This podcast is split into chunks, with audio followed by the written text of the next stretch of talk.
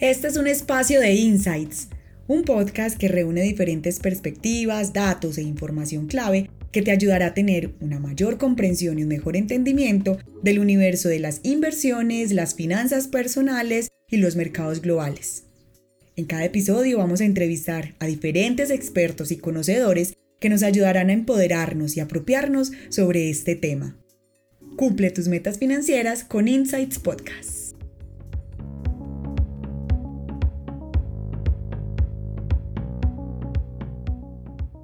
Bienvenidos a un nuevo episodio de Insights Podcast. Hoy queremos conversar con una mujer que trae un gran conocimiento y una gran pasión por las finanzas personales y la educación financiera, que es como uno de los aspectos que en Insights queremos promover tanto, la educación financiera. Entonces, se las presento, ella es Mónica Higuera, es economista, consultora en finanzas personales, creadora del podcast y de la marca, generadora de contenidos, finanzas y algo más. Y eh, Mónica está dedicada a la educación financiera y al coaching financiero. Ella cuenta con más de 25 años de experiencia en el sector financiero colombiano, dedicados gran parte de, de estos 25 años a la asesoría en inversiones.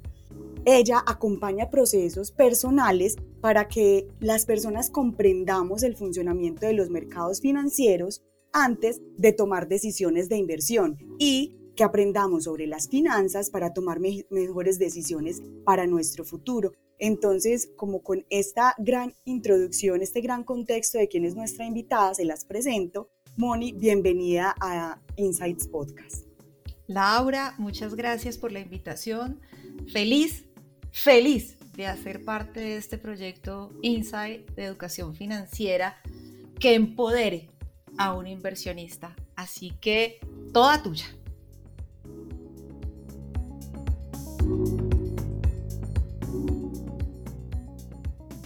Empoderar me encanta esa palabra, porque eso es lo que tú haces a través del coaching financiero. Queremos dejar claro qué es y qué no es el coaching financiero, que también podría darnos pie para explicar qué es como el versus, qué es coaching financiero y qué es asesoría de inversión. El coaching es una disciplina humana que se dedica mediante las preguntas a intentar buscar las respuestas que cada uno de nosotros tiene.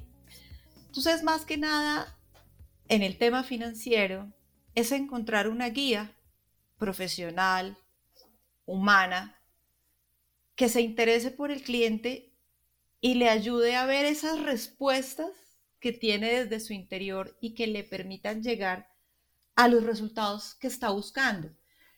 Que en el fondo él sabe o ella sabe cuáles son, pero que a veces necesita de alguien externo para que le ayude a verlos de mejor manera, sin juicio, sin prejuicio, sin crítica, simplemente con la compasión, la experiencia y el humanismo mediante las preguntas que se hacen y ese espacio generador de confianza que en último busca que la persona saque sus propias respuestas y las saque porque las tiene.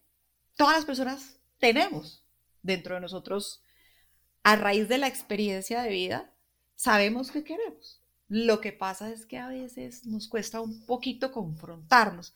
Entonces, cuando se confronta la persona con su coach, pues es menos doloroso que si se confronta con un familiar, un amigo o un hermano o la pareja que no tiene ni el conocimiento ni la experiencia para hacer las preguntas del caso y de una u otra manera tiene el juicio personal. Entonces, para eso es que se usa el coaching financiero. Y la asesoría financiera es algo completamente distinto aquí en Colombia. En Colombia, un asesor financiero certificado en inversión es la persona que trabaja para una entidad que está inscrita en la Superintendencia Financiera y posee unas certificaciones por especialidad para poder asesorar al cliente de la entidad financiera y poder venderle los productos o servicios financieros. Un asesor de inversión en Colombia por ley debe estar inscrito en la superintendencia financiera, tener unas calificaciones ante el organismo que se llama autorregulador del mercado de valores y ser presentado por la entidad financiera en la que trabaja. No existe una figura de asesor financiero independiente en Colombia en términos de inversión que sea legal, porque existen los asesores financieros de las empresas, los que ayudan a revisar el tema tributario, el tema cambiario, el tema de flujo de caja. Esos asesores financieros con su tarjeta profesional pueden hacer el trabajo. Pero si es para destinar tus recursos, quien te dé esa asesoría de inversión debe estar certificada. Me encanta que me aclares mucho como o que profundicemos en ese término del coaching porque lo veo muy humano y veo que también es como un acompañamiento más profundo que una asesoría financiera que la veo como muy superficial, como sin tanta cercanía a tu situación o tu contexto, ¿cierto? Y el coaching, me encanta que hagamos esa aclaración de términos porque lo veo como así como tengo mi terapeuta que sigue mis emociones, que sigue mis procesos, pues mis demonios, me hace el psicoanálisis y todo. Este coaching ya viene y me mete la mano al bolsillo, que es donde más me duele también, y me ayuda como, bueno, a planear mi futuro, pero desde lo financiero. Entonces, gracias por darnos como el, esa gran diferencia. ¿Por qué Moni? Porque de los consejos que nos han dado los otros invitados de Insights Podcast, siempre hacen como énfasis en tenga asesoría financiera. Pero entonces ahora entendemos que más que una asesoría es un, un acompañamiento, un coaching financiero. Totalmente. Y súmale al tema del coaching financiero que la persona tiene que tener una certificación en coaching para poder hacerlo. Porque el método de la pregunta y el método del proceso y el método de la sesión y de llegar a una meta de la sesión y establecer una meta, tiene que entregarle al consultante una serie de pasos que debe cumplir para llegar a su objetivo. Entonces es algo que viene con una estructura distinta. Sin embargo, hay que tener mucho cuidado de quién hace coaching financiero. ¿Por qué? Porque como se puso tan de moda ese término del coach, cualquiera dice yo hago coaching porque escuché o leí o vi un video en YouTube o me leí tres libros de finanzas personales y yo lo puedo hacer. No, porque si no tienes el conocimiento financiero o el conocimiento numérico y matemático y una experiencia previa en tratar de entender que cada uno es distinto, no va a ser tan fácil porque es que tienes que sentarte al desnudo con este ser humano que está pidiendo ayuda y lo tienes que ver desde la profunda empatía para poderle ayudar. Entonces te tiene que gustar el servicio y te tiene que gustar tratar de ver que el otro esté mejor y dejarlo mejor de lo que estaba antes de llegar a ti. Y también es muy importante entender que la persona relacionado en términos de dinero, como lo exponías tú en uno de tus episodios anteriores, se le mueven muchas pasiones y se le mueven muchas cosas que viene de su bagaje personal, vivencial y familiar, que también pueden de una u otra manera desencadenar conductas que necesitan otro tipo de acompañamiento que puede ser de guía terapéutica. Y tú como coach financiero, si tienes un paciente o un consultante que tiene problemas de apuestas, de ludopatía o de gasto compulsivo o de de estar botando el dinero porque no se aguanta, consumo, pues hay algo que le genera a esa persona esa conducta. Tú no se lo puedes tratar porque tú no eres terapeuta de salud mental para dar ese tipo de guías, pero sí le puedes decir, estoy detectando, estoy viendo esto, esto quizás podrías tratarlo con un profesional de la salud. Con mucho amor la gente lo entiende y, se va, sanea eso y vuelve a manejar sus finanzas, porque hay muchos problemas financieros que son de tipo emocional.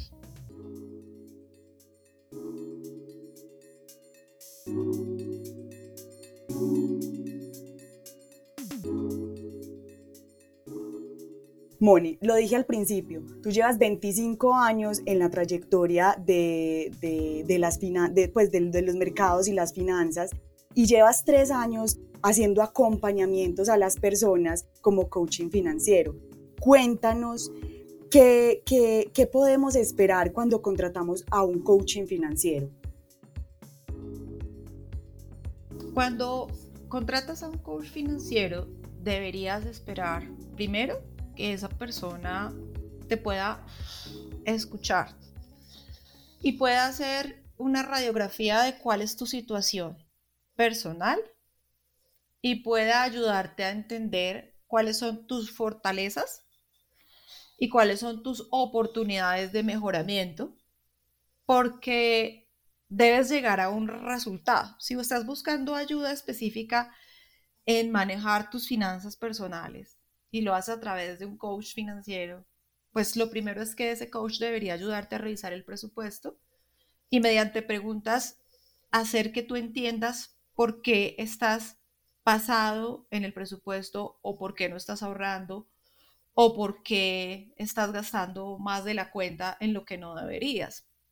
Pero eres tú quien se tiene que dar cuenta. Entonces es un proceso de acercamiento y desarrollo de confianza en donde vas a encontrar las fallas o las oportunidades de mejoramiento tú mismo con la guía de la otra persona sin crítica ni juicio. Eso es lo que debería hacer el, el coach que te acompaña. Y también nos ayuda con algún plan. El coach financiero se mete con, venga pues, si usted tiene este objetivo, le ayudo a trazar ese plan. ¿Puedo esperar eso de un coaching financiero? De lo que yo hago, quiero entender cuál es tu situación presente y cuál es la situación futura que quieres lograr y cómo la puedes lograr, qué herramientas existen para que la logres, cuándo deberías trazarte un objetivo en tiempo, en dinero, en porcentaje de tu salario mensual, que te permita soñar, que te permita crear, que te permita llegar a lo que tú estás buscando. Y se supone que la labor mía es acompañarte a que paso a paso lo hagas, pero que además te des cuenta que es un proceso, que va a tomar tiempo, que vas a tener que ser constante, que vas a tener que ser prudente. Entonces, si tú tienes un objetivo de ahorro e inversión para tu vejez, pues podrás encontrar productos que te permitan mes a mes, acorde a lo que diseñaste, llegar a ese objetivo. Yo no se los vendo, yo no se los comercializo, pero le explico que existen y le explico cómo podrían beneficiarle para que pueda cumplir su plan si estamos hablando de algo relacionado con inversión.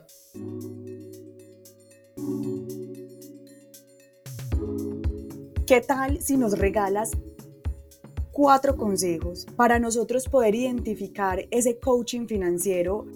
No sé si es muy, si es muy ambiciosa mi pregunta, pero cuatro consejos, tres consejos, un consejo valioso para nosotros poder decir con esta persona hago mi coaching financiero, esta persona eh, la veo confiable, me voy con esta, porque como tú dices, hay demasiada oferta. Y las redes sociales yo creo que nos también nos embargan mucho y, nos enseguecen. De tanto contenido que hay, yo creo que nos enseguecen y nos ponen friki.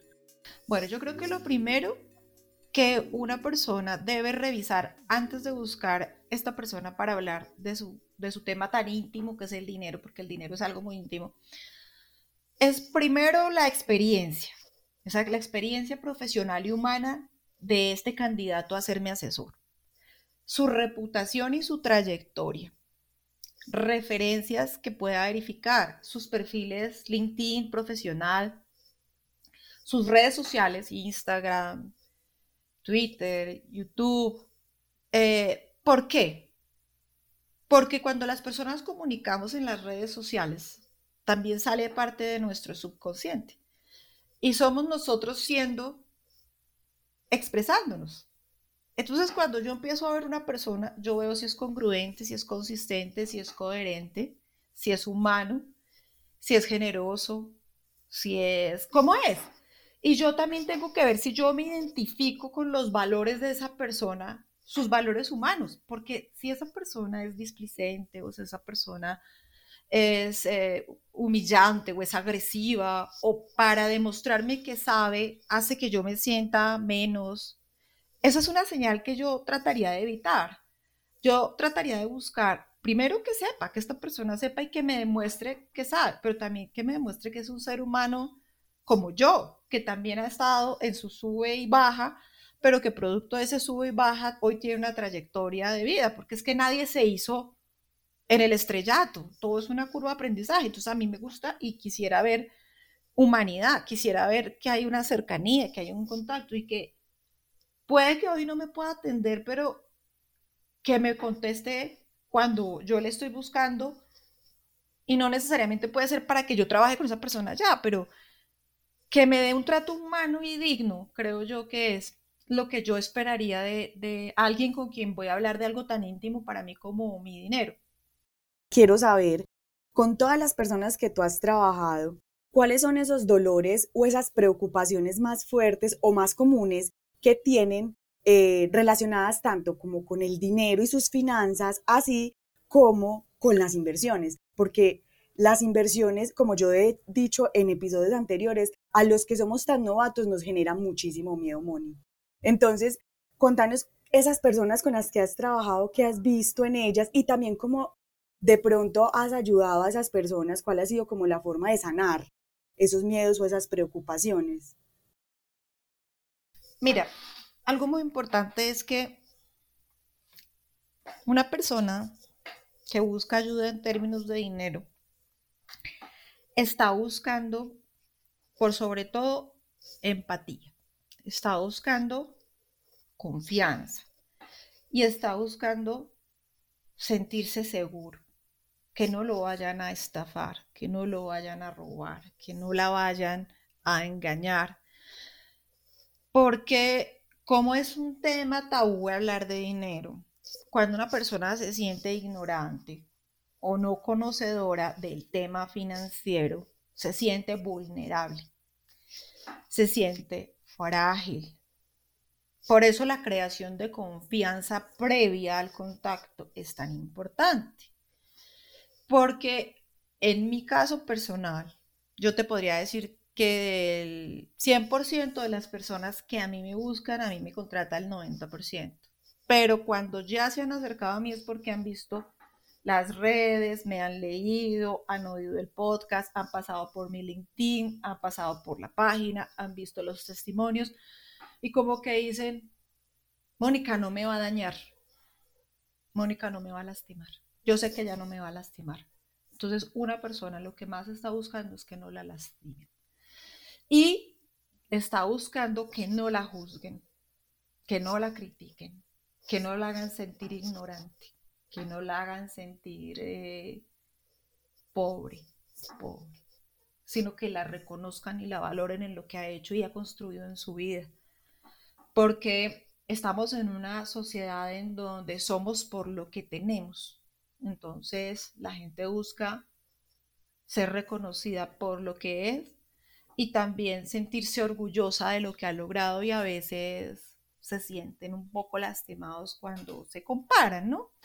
Entonces, los dolores más frecuentes son eso, el sentir que, oye, yo no sé, pero discúlpame si yo no sé, ¿no? No tengo por qué disculparte porque no sepas, porque es que tu profesión no son las finanzas, tú eres médico, como médico sabes de ciencia, como ingeniero sabes de procesos, como desarrollador de software sabes de un montón de cosas distintas y esos son tus talentos que debes cuidar para generar tu capital que te permita crecer en el tiempo. Entonces, no saber es válido y que busques alguien que te explique también es válido.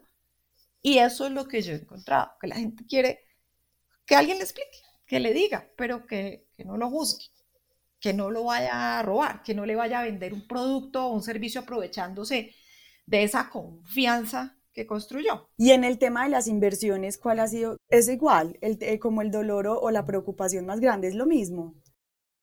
El tema de la inversión, el no entender.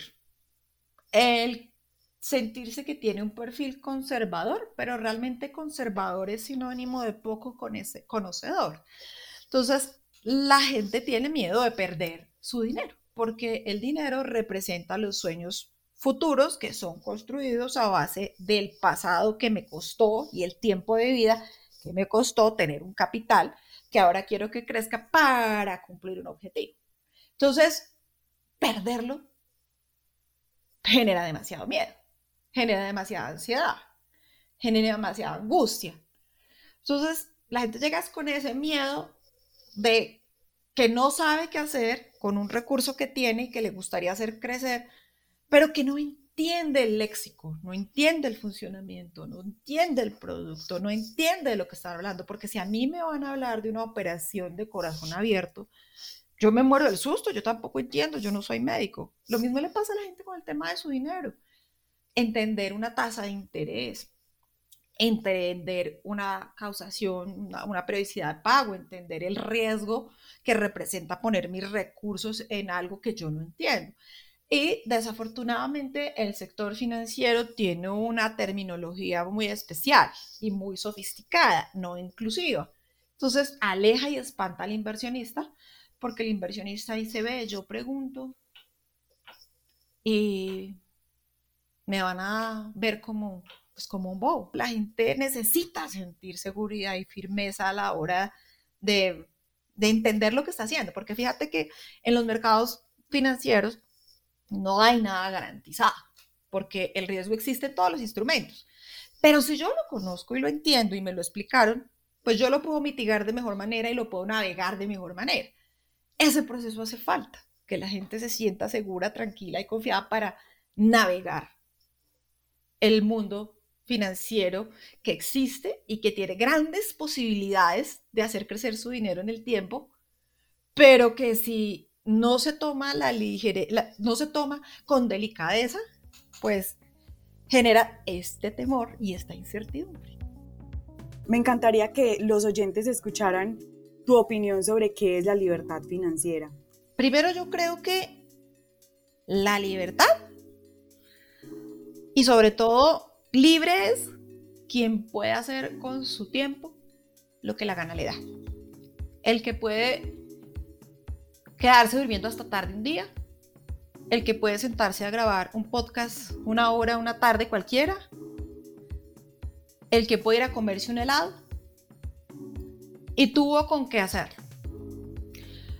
Pero el mercadeo hoy en día habla de libertad financiera diciéndole a las personas que pueden tener ingresos sin trabajar y sin haber construido una base patrimonial.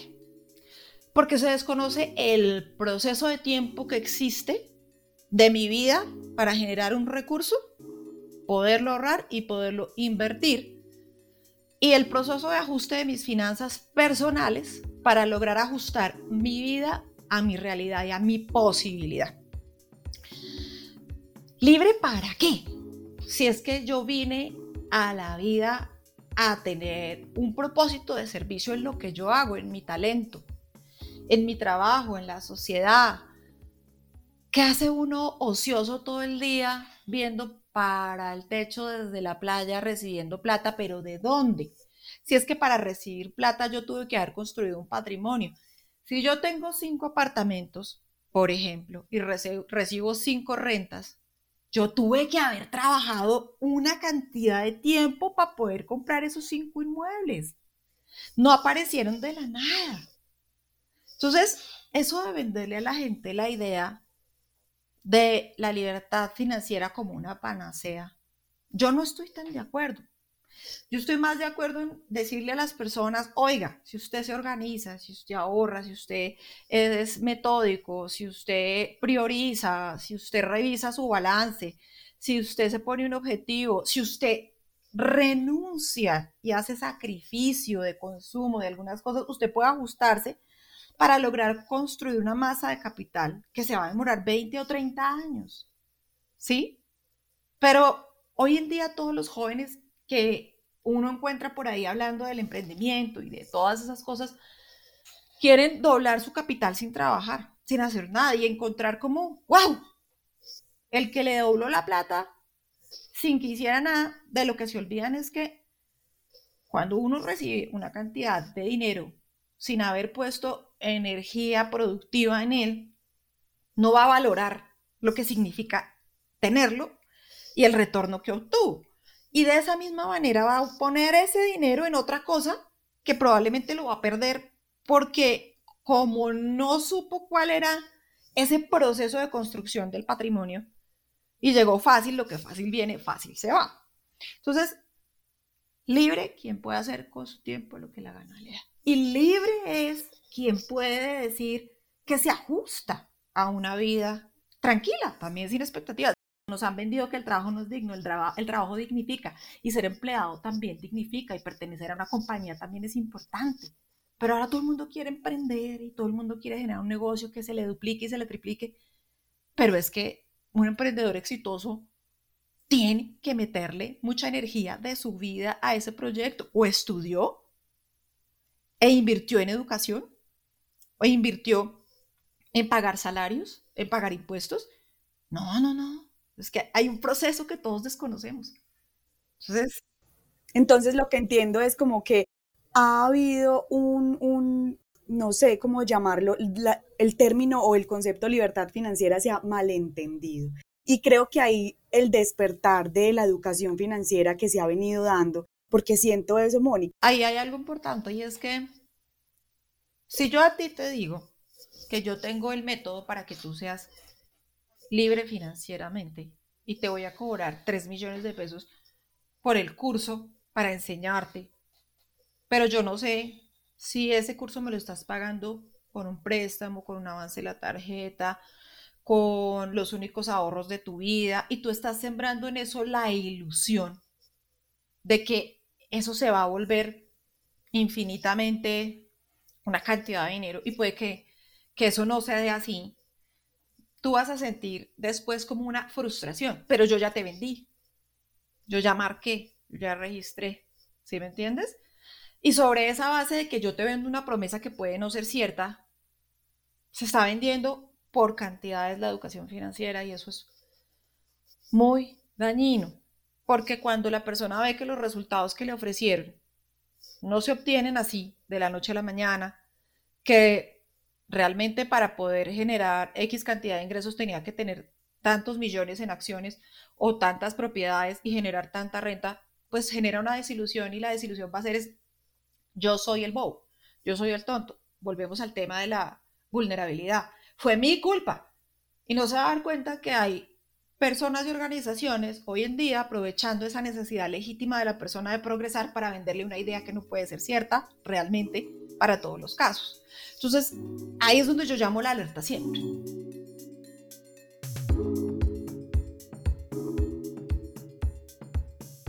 Moni, consejos para la gente que está buscando aplicaciones para invertir. ¿Qué les dices antes de descargar y empezar a invertir en una aplicación de inversión? A mí me parece importantísimo saber quién está detrás de esa aplicación. ¿Quiénes son las personas que la desarrollaron? Porque saber quiénes son ellas o ellos nos va a hablar de su hoja de vida y de su experiencia en ese campo, porque estamos en la era de la tecnología donde todo el mundo dice que se inventa una aplicación para invertir, pero no sabe cómo invertir. Entonces, es importante que quien desarrolla esa aplicación realmente sepa y la verdad es que nadie se toma el tiempo de, investigar eso. Ve, los creadores de Insight, ¿quiénes son? Ah, un señor que creó el desarrollo de la plataforma en donde hacen hoy en día las inversiones de Bancolombia. Una señora que toda la vida trabajó como operadora de los mercados financieros en Colombia y además tiene una reputación, una trayectoria increíbles. Ah, ellos son los, los socios. Ah, ellos sí saben. Ellos sí saben. Y yo estoy sentada aquí porque sé quiénes son dos, ellos dos. No, si no, no estaría sentada aquí porque, porque sé que ellos son personas que saben de esto. Otra cosa es que como se entregan recursos y como yo estoy usando un intermediario para entrar a un mercado y una jurisdicción extranjera, esa entidad tiene que tener una representación aquí en Colombia que sea una representación que le dio el Estado colombiano. La superfinanciera tiene que decir que esta entidad, por lo menos una entidad reconocida que cumple con esos parámetros o esos estándares. Y otra cosa es que tengo que eh, tomarme el tiempo de entender cómo funciona la aplicación. No es solo darle clic y girar la plata. Tengo que entender, no podemos negar que todo es digital y que hay unas alternativas digitales como esta. Entonces tengo que entender esa alternativa digital.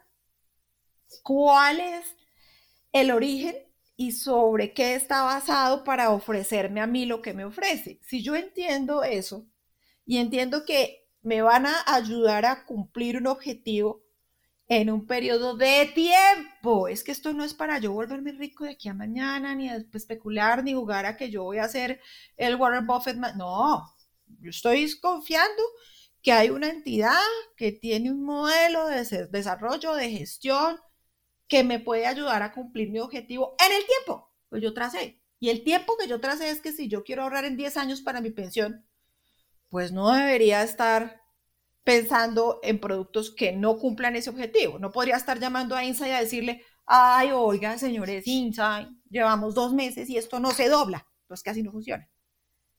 Es entender, necesito entender a través de la educación financiera cuál es el trasfondo de ese producto, para qué lo diseñaron, cómo cumple mi objetivo y por qué es fácil para mí. Ah, que lo puedo tener en el teléfono, que puedo ingresar, mi plata fácil por ahí, no sé qué, que tiene una regulación, que se rebalancea, hay unos expertos o un algoritmo o lo que sea atrás que van a hacer los ajustes que me van a ayudar en el tiempo a cumplir el objetivo.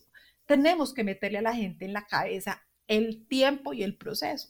Entonces, como para recapitular, sería como saber quién está detrás de la aplicación y hacerles como una investigación así profunda de, como de la seguridad. Pues siempre que yo voy a meter mi plata en alguna parte tengo que hacer eso y aquí nadie lo hace. pero, y luego se desapareció la página web, se desapareció la plata, se desapareció el WhatsApp de contacto porque yo no hice eso, porque no me tomé el tiempo de hacerlo. En este caso no, porque el caso de ustedes es distinto, porque ustedes son una entidad que ya tiene unos permisos, una experiencia, pues es distinto. Pero eso es lo que, lo que pasa en la mayoría de los casos.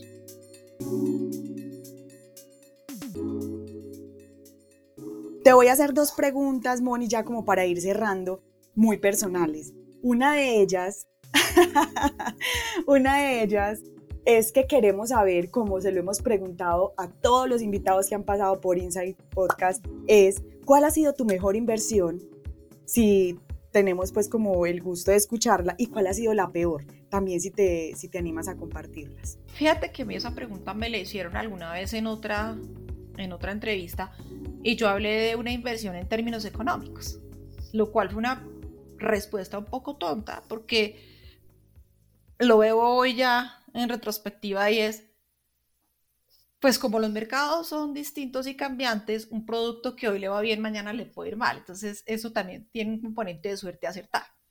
Entonces, pero sí lo dije y, e inclusive hice una publicación hoy eh, en Instagram hablando de eso.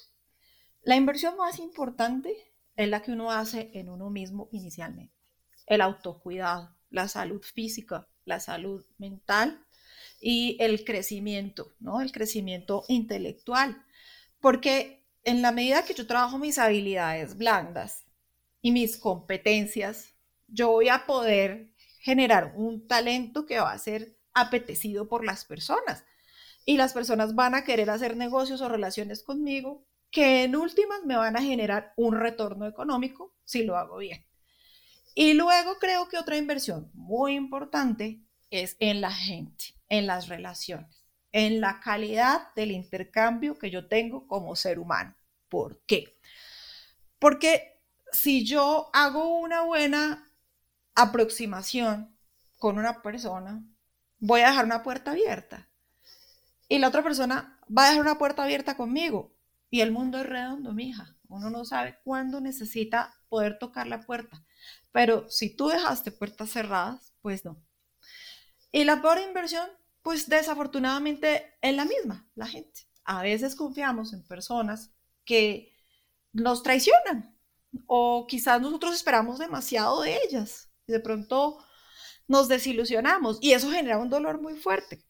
Cuando tú has confiado en una persona y le has pedido o le has dado tu tiempo, tu energía y esa persona no aprovechó el intercambio o quizás habló mal de ti o quizás no te pagó un dinero, o quizás e-, ese tipo de cosas son pues tristes, pero de todas formas hay que seguir confiando en la gente y hay que seguir creyendo en la gente. Y ya si me hablas de inversiones económicas, un techo es fundamental, tener donde meter la cabeza, porque te genera seguridad, tranquilidad, estabilidad, necesidad de logro satisfecha, autorrealización, eh, familia, cuidado, es, es básica entre las económicas, ¿no? Y luego, participar de los mercados financieros, por supuesto, participar a través de aplicaciones como esta que ustedes han desarrollado, de este gran universo que existe en la inversión, pero no ustedes solitos allá jugando, las personas, ay, sí, venga a ver, no, si ya hay una vaina que está hecha, está diseñada, yo por qué me voy a complicar la vida si estos señores saben, por ejemplo. Pero hay que invertir en los mercados financieros porque los mercados financieros tienen grandes oportunidades, oportunidades de crecimiento de capital en el tiempo, solo que hay que entender un poco cómo funcionan y para qué es que yo las quiero y cuál es la opción que se ajusta más a lo que yo estoy buscando. Excelente. Y esta pregunta es, eh, yo sé que, los, que, nos has dicho que uno no puede ir dando consejos a la loca porque no, se, no conoce el contexto de las personas, no conoce eh, su situación, pero sí te pido que nos regales tres insights sobre inversión generales que podamos como, como entender todos. Ok. Invertir en lo que se conoce. Entender de dónde proviene la rentabilidad de un negocio relacionado con el riesgo que me pueda llegar a representar. Poco se habla del riesgo. Poco se habla del riesgo. La recomendación que yo te puedo dar es que si te hablan de inversión, de la mano tienes que conocer los riesgos. El riesgo legal. Llega el nuevo gobierno y hace una reforma legal que cambie las condiciones, ¿cómo me va a afectar eso? El riesgo operativo, se dañan todos los sistemas, hackean todas las plataformas, ¿cómo me va a afectar eso? El riesgo reputacional, se metieron en un lío complicadísimo y ahora nadie quiere hacer negocios contigo por la reputación, existe ese riesgo. El riesgo es latente a todo. El riesgo, pues lo preguntabas tú, de liquidez, que es la posibilidad de que yo entre a una inversión y me pueda salir de inmediato vendiéndola. Ese es el riesgo de liquidez, que yo pueda vender de inmediato lo que tengo. Tengo que entender los riesgos, tengo que preguntar por los riesgos, tengo que entenderlos. Es lo que yo recomiendo antes de pensar en cuánto me voy a ganar, mi pregunta debería ser, ¿cuánto está en riesgo? ¿Cuánto podría llegar a perder si esto no funciona? Y yo sí estoy dispuesto a perder esto. Si mi respuesta es no, tengo que indagar más sobre los riesgos. No me quiero ir sin preguntarte esto. Y tengo que aprovechar tu acompañamiento financiero para aprovechar este momento coyuntural que vive el dólar para preguntarte por qué dolarizarse. Mira, lo que pasa con el tema del dólar es que nosotros somos colombianos y al estar en Colombia estamos en un país en Latinoamérica y estamos en un continente. Tenemos el trabajo aquí, tenemos la casa aquí, tenemos la finca aquí, vamos de vacaciones aquí, compramos, todo lo hacemos acá. Entonces, ¿qué quiere decir eso? Que tenemos una concentración de riesgo por sesgo país. Estoy concentrada a lo que conozco, lo que sé y lo que entiendo. Pero ¿qué pasa? Que es que yo un billete de 50 mil pesos y me subo a un avión y llego a Checoslovaquia, a Chequia, a Praga, y le digo al señor del taxi, tenga, mister, me va a decir, ¿eso qué es? Señora, ¿Usted qué le pasa? Entonces, ¿qué si me reciben en todo el mundo? Dólares. Porque el dólar es una moneda de intercambio global. Entonces, yo debería tener una parte de mi ahorro expresada en una moneda más fuerte que la que yo tengo, que es el peso. ¿Para qué? Porque ese dólar de una u otra forma me respalda patrimonialmente. Y porque además te digo una cosa, a mí me puede gustar muchísimo la chocolatina Jet, Me puede parecer delicioso tener acciones de Nutresa. Pero si a mí me hablan de una acción de cosas internacionales o de comida internacional, pues yo preferiría algo como McDonald's, porque McDonald's se come en todo el mundo y todo el mundo compra y vende en McDonald's, eh, pues todo el mundo come, todo el mundo consume en McDonald's. Entonces, si yo quisiera ser inversionista de algo, yo debería tener algo global que esté expuesto al mundo, pero pues sí, lo que te digo, Chocolatina ya está aquí, aquí en un par de países más. Yo quiero algo más global, algo más grande. Pues a mí me gustan mucho los carritos nacionales, sí, pero un Tesla, todas esas cosas las consigo yo en el mundo, afuera. Y entonces si yo tengo, por ejemplo, el plan de retirarme para la vejez o lo que sea, pues yo podría pensar en comprar el mundo, ir a comprar acciones en el mundo, índices, fondos, cosas que estén en dólares porque van a participar de la economía global. Yo aquí voy a estar solo yo con yo Colombia y tengo todo el riesgo concentrado. Lo que sí es importante es que si yo compré unos dólares, piense en dólares. Voy a pensar en dólares. Ya no puedo pensar, ay, Dios mío, se bajó a 4.200 y compré a 4.800 y perdí 600 pesos. ¡Ay! Santísima. No, no, porque es que yo ya estoy en una moneda más fuerte. Y mi objetivo debe estar en esa moneda. Entonces, ¿para qué tengo dólar? Me voy a hacer un posgrado al exterior me voy de vacaciones al exterior, quiero tener una plata en el retiro al exterior.